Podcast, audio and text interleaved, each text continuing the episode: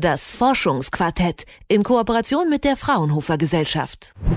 Als die Bundesregierung vor zwei Wochen das Klimapaket beschloss, da war die Häme groß in den deutschen Medien. Besonders die geplante Unterstützung für die Außendämmung von Wohnhäusern geriet in Kritik. Dabei warfen Kritiker der Regierung vor, sich den Interessen der Dämmstofflobby zu beugen. Außendämmung lohne sich für die Eigentümer finanziell erst nach 51 Jahren. Das rechneten etwa Fokus und die Kölnische Rundschau vor. Der Spiegel sprach gleich von asozialem Wohnungsbau und Volksverdämmung. Die Vorwürfe richteten sich im Allgemeinen gegen Außendämmung mit Styroporplatten. Die brennen schnell, halten auch nicht unbedingt lange, sind schlecht zu recyceln und sie sind nicht gerade energieeffizient in der Herstellung.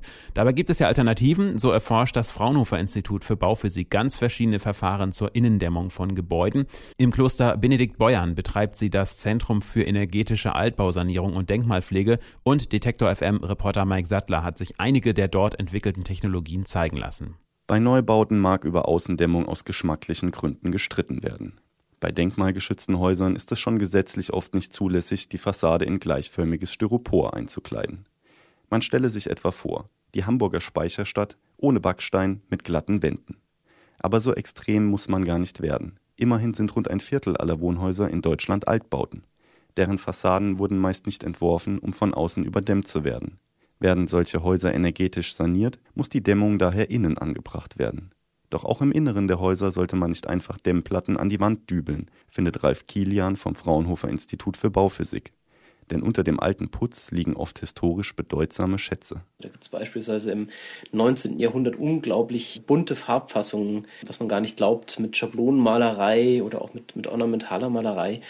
Und das wiederum ist ja eigentlich auch ein, ein, Zeugnis der Vergangenheit, gibt gewissen Aufschluss darüber, wie die Leute früher gelebt haben. Und darum geht es uns eben, dass man diese Befunde erhält, weil im Normalfall, wenn ein Maler an so ein altes Gebäude herangeht, das Erste, was passiert, ist, dass eben die alten Farbschichten heruntergekratzt werden und dann wird dort eben eine neue Farbschicht oder ein neuer Putz aufgetragen. Kilian ist Restaurator und leitet bei Fraunhofer die Gruppe Präventive Konservierung und Denkmalpflege.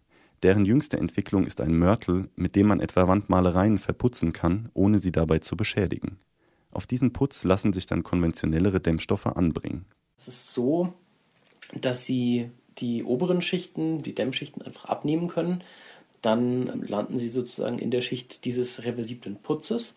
Und bei dem Versuch, den wir gemacht haben, konnte man den eigentlich mehr oder weniger abziehen, weil dort eben auch elastische Bestandteile mit drinnen sind.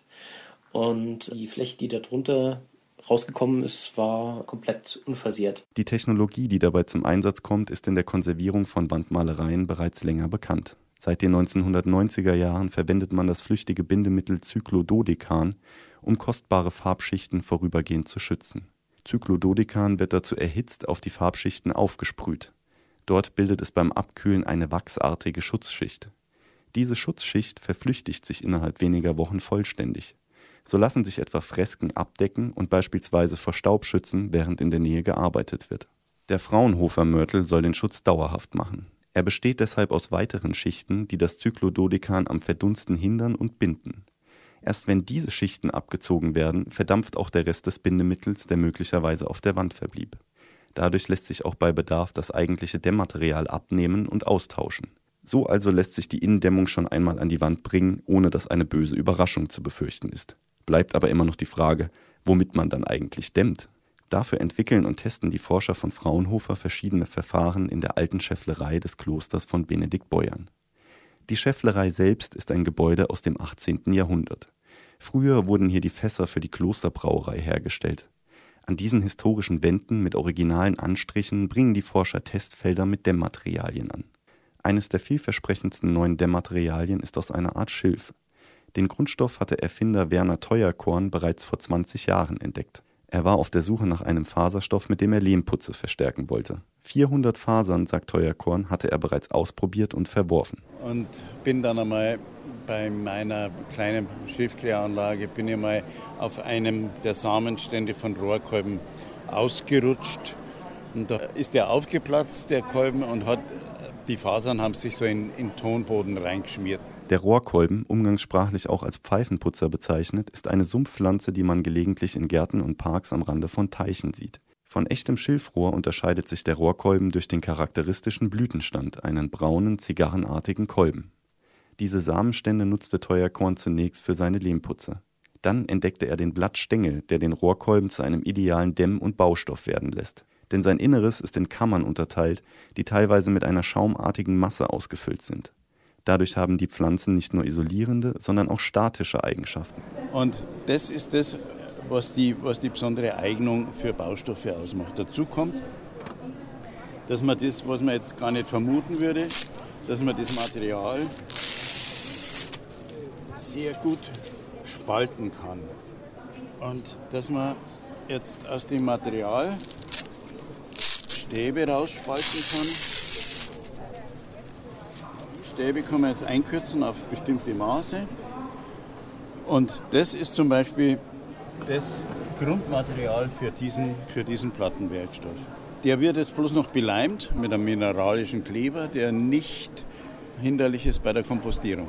Die Eigenschaften der aus Rohrkolben gefertigten Dämmplatten klingen nach dem Wunschtraum eines ökologisch begeisterten Architekten. Sie dämmen und stützen nicht nur, sie sind zudem von Natur aus schimmelresistent.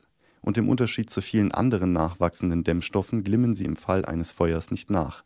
Außerdem lassen sie sich kompostieren, sind aber dennoch witterungsresistent.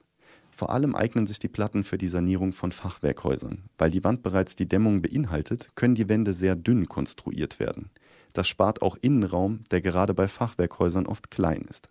Aber Martin Kruse, Bauphysiker und Leiter der Gruppe Feuchtigkeitsmanagement am Fraunhofer Institut für Bauphysik, sieht die Möglichkeit, auch neue Häuser aus dem Baustoff zu konstruieren. Und dadurch wird einfaches Bauen wieder möglich. Man hat ja jetzt in den letzten Jahren, Jahrzehnten immer die Tendenz gehabt, für jede bauphysikalische Aufgabe eine eigene Schicht zu machen. Ich habe eine Tragstruktur, dann habe ich eine Dämmung, dann habe ich eine Folie, um den Feuchteschutz zu machen, dann habe ich äh, irgendwas, um den Brandschutz zu gewährleisten. Dann habe ich irgendwas, um Putz draufbringen zu können. Und das geht hier alles in, in einem Material. Für Cruz sind aber noch nicht alle Tests an den Rohrkolbenplatten abgeschlossen. Denn um das von den Entwicklern erwartete Feuchtigkeitsverhalten der Platten bewerten zu können, muss es draußen erst einmal richtig kalt werden.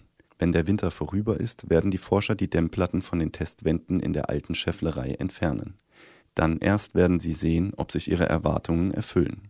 Das war Detektor FM Reporter Mike Sattler mit einem Bericht über neue Dämmmaterialien, die am Fraunhofer Institut für Bauphysik getestet und entwickelt werden. Das Forschungsquartett, eine Kooperation mit der Fraunhofer Gesellschaft.